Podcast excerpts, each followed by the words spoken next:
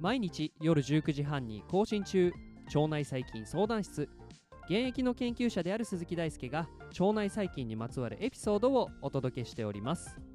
この番組は腸内細菌研究に基づいた医療創薬を推進するメタジェンセラピューティクス株式会社の提供でお送りいたしますメタジェンセラピューティクスでは腸内細菌を必要な患者さんに届ける腸内細菌叢バンクという仕組みを作るために現在クラウドファンディングに挑戦しています。クラウドファンディングでは腸内細菌ドナーになってみたいという方や腸内細菌総バンクのサポーターを募集しています。ぜひご支援ご協力のほどお願い申し上げます。詳しくは番組概要欄をご覧ください。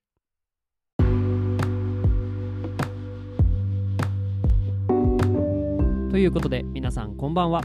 本日も腸内細菌相談室にようこそお越しくださいました。本日はですねエピソード271ということでテーマはハイファイリードについてです。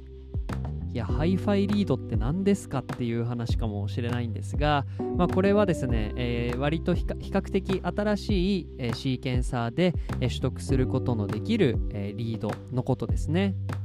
まあ、リードっていうのは何かって言いますと、まあ、例えば私たちでもいいですし、えー、生物が、持っている DNA の塩基配列をですね、えー、シーケンサーによって読むと思うんですがそこから取得される、まあ、デジタルなですね塩基配列のことをですね、えリードと呼んだりします。でまあヒトゲノム計画が終わってですねそこからシーケンサーが進歩して、えー、よりですね、えー、高速に、えー、リードを読めるようになった塩基配列の決定を行うことができるようになったっていうのが、まあ、近年のですね腸内細菌に関する研究が大きく進歩するきっかけになったんですけれどまあ、このようにその塩基配列の決定手法が進歩するのに伴って、まあ、腸内細菌の研究者であったりとか、まあ、その生物学者ができる仕事っていうのがどんどん増えてくるんですね。まあ、そういう意味で、まあ、この腸内細菌や腸内環境の分野とシーケンサーの技術っていうのは非常に密接に関わっています。まあそんな中、えー、パシフィック・バイオサイエンシーズ社が、えー、開発した技術の結晶とも呼べるのがこの、えー、ハイファイリードというものなんですね。で、まあ、従来の、えー、次世代シーケンサー例えばイルミナにしろ何にしろですね、えー、でが出してくる、まあ、リードっていうのはショートリードといって、まあ、比較的短い塩基配列をたくさん超並列で読むというのが特徴でした。どういうことかっていうと、えー、その長いゲノムがあったりとかあるいはいっぱいゲノムが含まれているサンプルがあった時に、まあ、それを断片化して、まあ、それらを読んでいくということで基本的には数百塩基対の塩基配列が、え、決定されてそれがたくさんあることによって全体を全体を集合的にまとめると。え、集合的にまとめる、え、全体の集合を、え、解析するんですね。その長いリードを読めない代わりにたくさん読むことによって、えー、その精度を高くですね解析するというのが次世代シーケンサー例えばイルミナとかのショートリードが代表なんですが、まあ、一方で問題点もあってショートリードだけでは対応できない領域っていうのがゲノムにあったりします。まあ、例えば、えー、反復するリピート配列とかがあるとですねなかなかその間をつなぎ合わせるのってショートリードだけじゃ難しいので、まあ、基本的には、えー、ショートリードだけじゃなくて、まあ、別の技術を使ってその間を埋めたりとかすることで、まあ、全ゲノムを決定するというのが、え、重要になってきます、まあ、そういう意味でショートリードにも欠点はあるわけですねでそこから、えー、ナノポアであったりとかパックバイオがですね、ロングリードを読む技術を、えー、開発しました。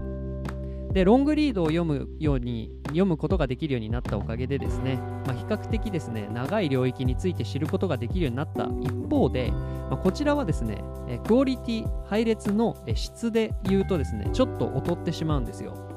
ショートリードだと結構ハイクオリティに各延期を決定することができるんですがどうしてもその技術の都合上ロングリードになると品質が劣ってしまうというのが従来の問題点だったんです。で、まあ、このようなショートリードは、え、高品質だけど短い、え、ロングリードは長いんだけれど、え、低品質、まあ、こういうところを補ったのがつまり両方のいいところ取りをしているのがこのハイファイリードというものなんです。でこのハイファイなんかすごい Wi-Fi みたいな名前なんですけれどちゃんと由来はありまして。ハイファイっていうのはハイ、まあ、高いとフィデリティ信頼性の高いってことですね。ハイフィデリティリードという意味でハイファイリードと呼ばれています。で、まあ、このハイファイリードはどうやって取得するのかと言いますとですね、まあ、パックバイオのえ提供している、まあ、セルと呼ばれる、まあ、基板みたいなものがあってそこには小さい穴がポツポツポツと開いてるんですね。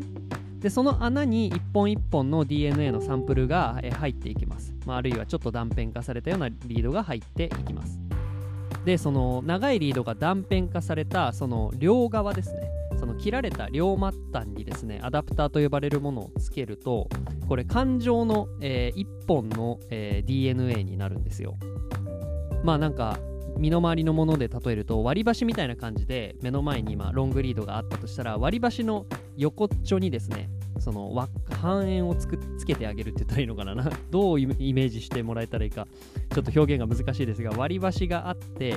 その割り箸の両末端ってなんだろうつながってないじゃないですか。例えば2本あったとしたらその左側の部分に2点その両端があると思うんですけどその両端をですねミョンとつないであげるんですよ。で右側の端もミョンってつないであげる。そうすると輪っかになりますよね。割り箸って形状ですけど。まあこんな感じで輪っかにするんですよ。でこの輪っかの状態でそのぐるぐると DNA のポリメラーゼがぐるぐるっと読んでいくんですね全部を。そうすると輪っかなので元来た場所に戻ってきますよね。なのでそれを繰り返すとその一つの領域一部の領域について何回も何回も読んだリードすごい長いリードが取得できると思います。でまあすんごい長いリードを読むことができたとしてこれってあの両側にミョンミョンって 擬音使ばっか使っててちょっとあの言葉で説明すること放棄しちゃってるんですけれど、まあ、例えば割り箸ををつなげる両末端の半円みたいなものですね、まあ、これはアダプターみたいなもんなので、まあ、これは人為的に入れてる配列なのでその読み取られたすごい長いリードからは取り除く必要があります。で、まあ、取り除いた結果手元に残るのはその割り箸の2本の領域を何回も何回も読んだ重複のあるリードになるんですよ。で、まあ、その長いリードを読むとどうしても品質としては劣ってしまうんですが、まあ、これそのエラーが入る割合っていうのは結構その確率によるものだったりするので何回も何回も読んでいけばより信頼性の高いえその塩基配列はを決定することができます。例えば一部の領域について AAAA でエラーが入って T でまた AAAA でまた T とか G とか入ったりするとしてもこれ全体の総和で考えたら A がたくさん読まれてるから多分 A だよな。エラーで T が入ってるだけだよなって判断ができるじゃないですか、まあ、そういう感じで多数決で、まあ、決められるようになるので、まあ、同じ領域を何度も何度も読むことで、えー、そのエラー率を下げることができる、まあ、これがですねハイファイリードの、えー、とってもすごいところというか良いというか、まあ、この長いリードでありながらエラー率が低いつまり品質が高いリードを取得できるまあ、これがハイファイリードの優位性を生み出す技術の、えー、すごいざっくりとした説明になっています。でまあ、基本的には読み取り精度99.9%よりも大きいとされていまして、まあ、この技術はシーケンシングの技術なので、まあ、全ての生物について応用することが可能です。またですね長いリードを、えー、高品質に取得することができるので今まではですねカバレッジといってそのあるゲノムを読み取るってなったらそのゲノムに対して、えー、何回も何回も同じ領域について読まれてるような、えー、リードの量が必要だったんですよ。でもですねこのハイファイリードは長いけど、え、高品質なのでそんなにリードの数がいらなくなります。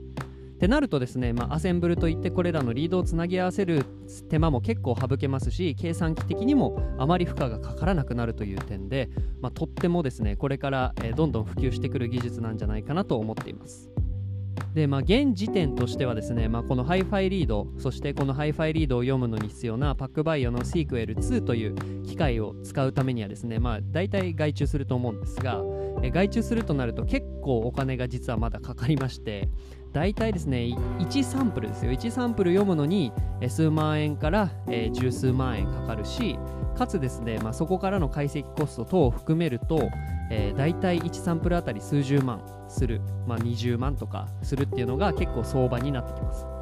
そういう意味でまだこの SQL2 を使ったハイファイリードの読み取りっていうのは、えー、かなりカッティングエッジなですね、えー、かなり先端的なえシーケンシング技術なんですけれど、まあ、一方でですね、まあ、この技術が低廉化してくればですね、まあ、より普及してくることは間違いないですしさらに高解像度で、まあえー、細菌叢であったりとかあるいは人のゲノムにしろどのような DNA でもですね読み取ることができるようになると、まあ、そういうですねちょっと未来のテクノロジーについて今回はお話ししました。